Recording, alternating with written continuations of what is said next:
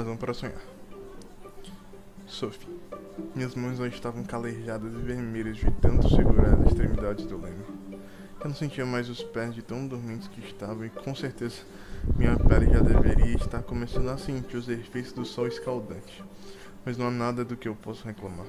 Afinal, não existe liberdade e alegria maior do que sair ao mar em busca de algo que realmente quer.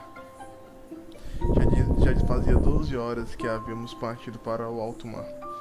Nas primeiras horas de viagem, Deus parecia nos apoiar e os ventos sopraram totalmente a nosso favor. Dessa maneira, foi fácil guiar Luke, total experiente em navegação, para que ele posicionasse as velas e obtivéssemos o máximo de benefício com o vento. Graças a isso, conseguimos rapidamente chegar à corrente marítima que queríamos.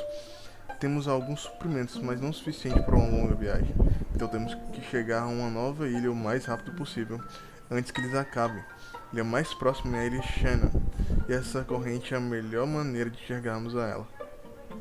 Ei, Sophie, tô com fome. Luke reclama. Ele realmente parecia totalmente sem forças. O capitão debilmente amarra uma das cordas em uma das protuberâncias do mastro. A vela range ao se locomover para o outro lado. Além de pequeno, esse navio pesqueiro não está nas melhores condições. Provavelmente vamos precisar trocar de navio muito em breve. Quando vamos, quando vamos parar para, para comer? Questiona Luke. Ele realmente parecia faminto. Coloca uma mecha rubra para trás de orelha, para trás da orelha. Fitando o horizonte enquanto observo também uma à nossa frente. Eu vou cortar.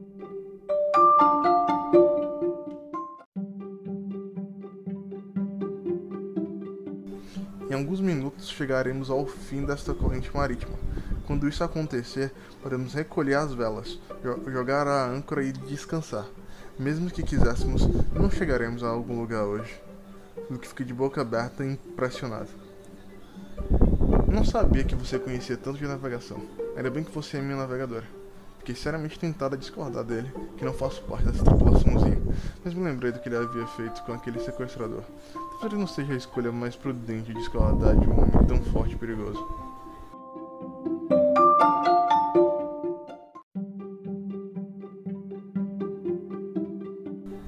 Navego sozinha desde meus oito anos então tive que aprender bastante para sobreviver. Explico simplesmente. E você? Como chegou naquela ilha sem ao menos saber navegar? Ele sorri sem jeito, coçando a cabeça.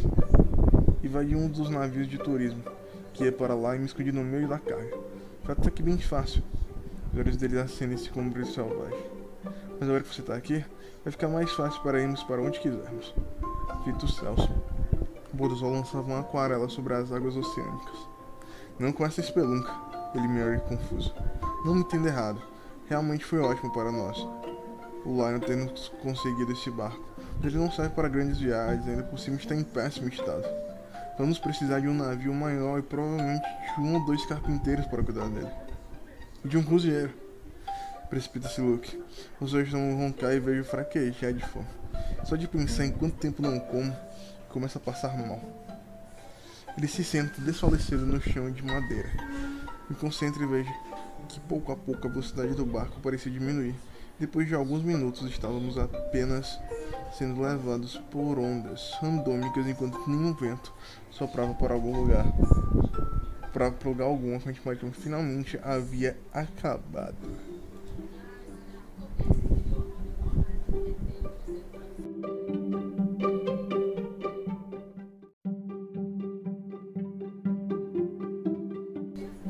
Ótimo. Recolhe as velas e baixe a âncora. Vou ver o que consigo nos arranjar.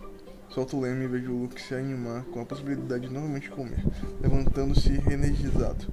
Solto um pequeno sorriso e desço as escadas que separam o convés do andar inferior, onde estavam os, onde estavam os aposentos e a cozinha.